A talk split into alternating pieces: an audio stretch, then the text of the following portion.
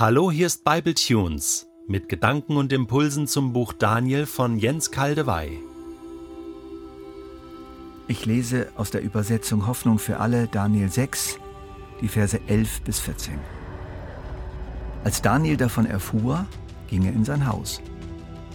Das obere Stockwerk hatte Fenster in Richtung Jerusalem, die offen standen.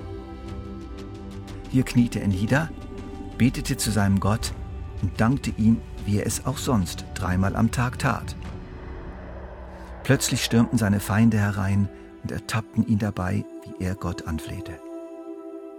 Sofort gingen sie zum König und fragten, Hast du nicht ausdrücklich befohlen, jeden den Löwen zum Fraß vorzuwerfen, der in den kommenden 30 Tagen eine Bitte an irgendein Gott oder Menschen richtet, außer an dich, o König? Ja, antwortete Darius, und nach dem Gesetz der Meder und Perser kann keiner diesen Erlass widerrufen. Da erzählten sie, Daniel, einer der Verbannten aus Juda, macht sich überhaupt nichts aus deinem Verbot. Er setzt sich darüber hinweg, obwohl du selbst es erlassen hast. Dreimal am Tag betet er zu seinem Gott. Bevor ich mich Daniel und seinem denkwürdigen Verhalten zuwende, wie kam es eigentlich dazu, dass der König sich auf eine so merkwürdige Anordnung einließ? Die Gültigkeitsdauer des Gesetzes betrug 30 Tage. Die Verschwörer kannten die religiöse Toleranz der persischen Herrschaftspolitik und wussten, dass Darius sich sicher nicht auf ein solches Gesetz ohne Frist einlassen würde. Die persischen Herrscher, anders als die babylonischen, betonten tatsächlich eine gewisse Göttlichkeit der eigenen Person. Von daher war eine solche Anordnung durchaus denkbar. Das neue Gesetz konnte auch zu einer starken Profilierung des neuen Herrschers beitragen. Er wäre während dieser 30 Tage sehr präsent, würde viele Audienzen geben, viele persönliche Bitten erhören und so das Herz der Babylonier gewinnen. Es wäre das, was heute unter Medienrummel oder Medienpräsenz laufen würde. Der neue Herrscher würde sich durch dieses Gesetz darstellen, sich im wahrsten Sinn des Wortes wichtig machen, unentbehrlich machen und sich so mehr oder weniger in die Herzen seiner Untertanen eingraben. Das neue Gesetz, ähnlich wie beim goldenen Standbild, wäre auch ein Test. Wer ist loyal? Natürlich wurden alle diese Gründe mit wohl abgewogenen Worten, überzeugender Logik und rhetorischer Brillanz vorgetragen, und das von einer Gruppe der höchsten Fürsten oder Beamten. Ihr Auftritt vor Darius war sorgsam vorbereitet und eingeübt worden. Es waren die Großen seines Reichs, mit denen er sich nicht einfach verscherzen konnte. Und so ließ der große König sich schnell überzeugen und unterschrieb das Gesetz. Dass Daniel es nicht mittrug, wusste er nicht. Er glaubte der lügnerischen Behauptung, alle maßgebenden Minister, Verwaltungsbeamte und Statthalter usw. So seien klar dafür. Wie oft wird mit diesem Argument manipuliert? Alle sagen das, die Mehrheit ist dafür, Mann ist der Meinung das. Und Daniel? Als er davon erfuhr, ging er in sein Haus. Wir lesen nichts davon, was Daniel dachte oder fühlte. Wir können es uns nur denken. Wir wissen aber, was er tat.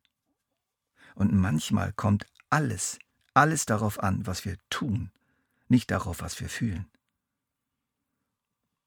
Ein Bote des Königs war gekommen und hatte in seinem Amtsgebäude und wohl ihm ganz persönlich das neue Gesetz verkündigt. Daniel rechnet sofort eins und eins zusammen. Er wusste genau, wer und was dahinter stand. Doch er ging selbstverständlich, so wie immer, um die Mittagszeit in sein Haus. Er betete dort selbstverständlich, wie immer, zu seinem Gott. Er betete laut und deutlich und intensiv, wie immer. Er kniete dabei, wie immer und natürlich wie immer vor dem offenen Fenster, durch das er nach oben in den Himmel schaute, in die Richtung, in der Jerusalem lag. Wie immer war er Jerusalem zugewandt, der Stadt seines Gottes. Bei all dem spüren wir nicht das geringste Zögern und nicht die geringste Veränderung. Daniel wusste nicht, wann sie ihn erwischen würden, aber er wusste, dass sie ihn erwischen würden, über kurz oder lang.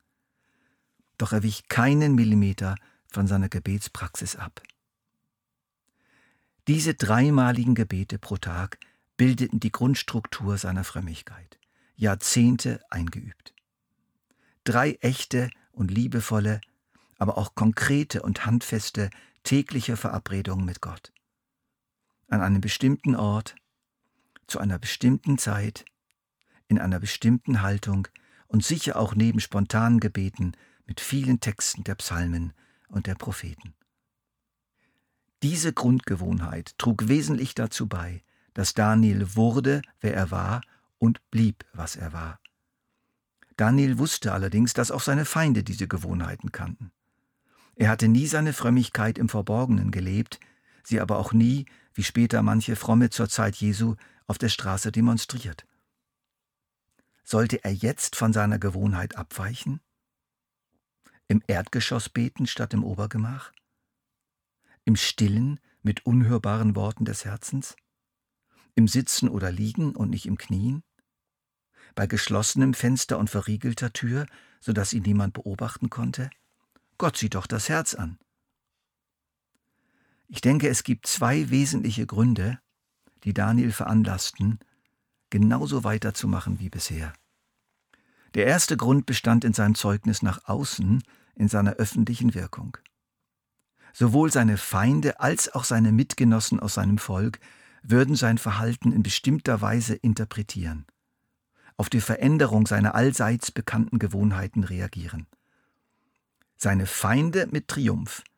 Er ist seinem Gott gegenüber nicht loyal, er liebt sein Leben mehr als seinen Gott, er ist feige, er kuscht. Sein Vorbildcharakter wäre dahin. Die Juden würden entweder mit Entmutigung oder mit Nachahmung reagieren. Unser Daniel hat nicht durchgehalten, jetzt ist er doch gekippt. Wenn er das macht, können wir das auch machen. Der zweite Grund bestand in seinem Zeugnis Gott gegenüber. Jahwe, Gott Israels, ich vertraue dir auch jetzt. Was du mit mir tun wirst, es wird gut sein. Ich will mich gerade jetzt vor dir nicht zurückziehen. Gerade jetzt will ich dich suchen, mit Körper, Seele und Geist. Ich will meine Liebesgewohnheiten dir gegenüber gerade jetzt nicht beschränken und mich so dir entziehen, aus Angst um mein Leben. Ja, was heißt das denn jetzt für uns heute? Ich mache euch einen Vorschlag. Lasst uns heilsame, gute Gewohnheiten entwickeln. Lasst uns vielleicht auch mit Hilfe eines guten geistlichen Begleiters und guter Vorbilder herausfinden, welches Setting oder welche Arten und Weisen für unser Gebetsleben und unser Bibellesen sinnvoll sein könnten. Und dann lasst uns diese Arten und Weisen lernen und einüben. Einüben, einüben, einüben. Damit sie zur festen Gewohnheit werden, für Seele, Geist und Leib damit so unsere Beziehung zu Gott immer wieder erneuert wird, so ähnlich wie in einer Ehe das Gespräch am Tisch und die Küsse im Schlafzimmer einen wesentlichen Beitrag zur Pflege der Ehebeziehung leisten. Und dann lasst uns diese Gewohnheit durchhalten und praktizieren, wenn sie torpediert wird, durch Müdigkeit, Arbeitslast, Unlust oder durch Spott und Verfolgung, wie hier bei Daniel, soweit es möglich ist. Natürlich gibt es äußere Zwänge, die die Aufrechterhaltung unseres Frömmigkeitsstils erschweren. Aber oft genug sind doch diese Zwänge nicht wirklich zwingend. Als die Kunde vom neuen Gesetz an Daniels Ohr drang, da konnte er noch nach Hause gehen, da konnte er noch die Treppe zum Obergemach hochsteigen, vor dem offenen Fenster niederknien und seine Stimme erheben.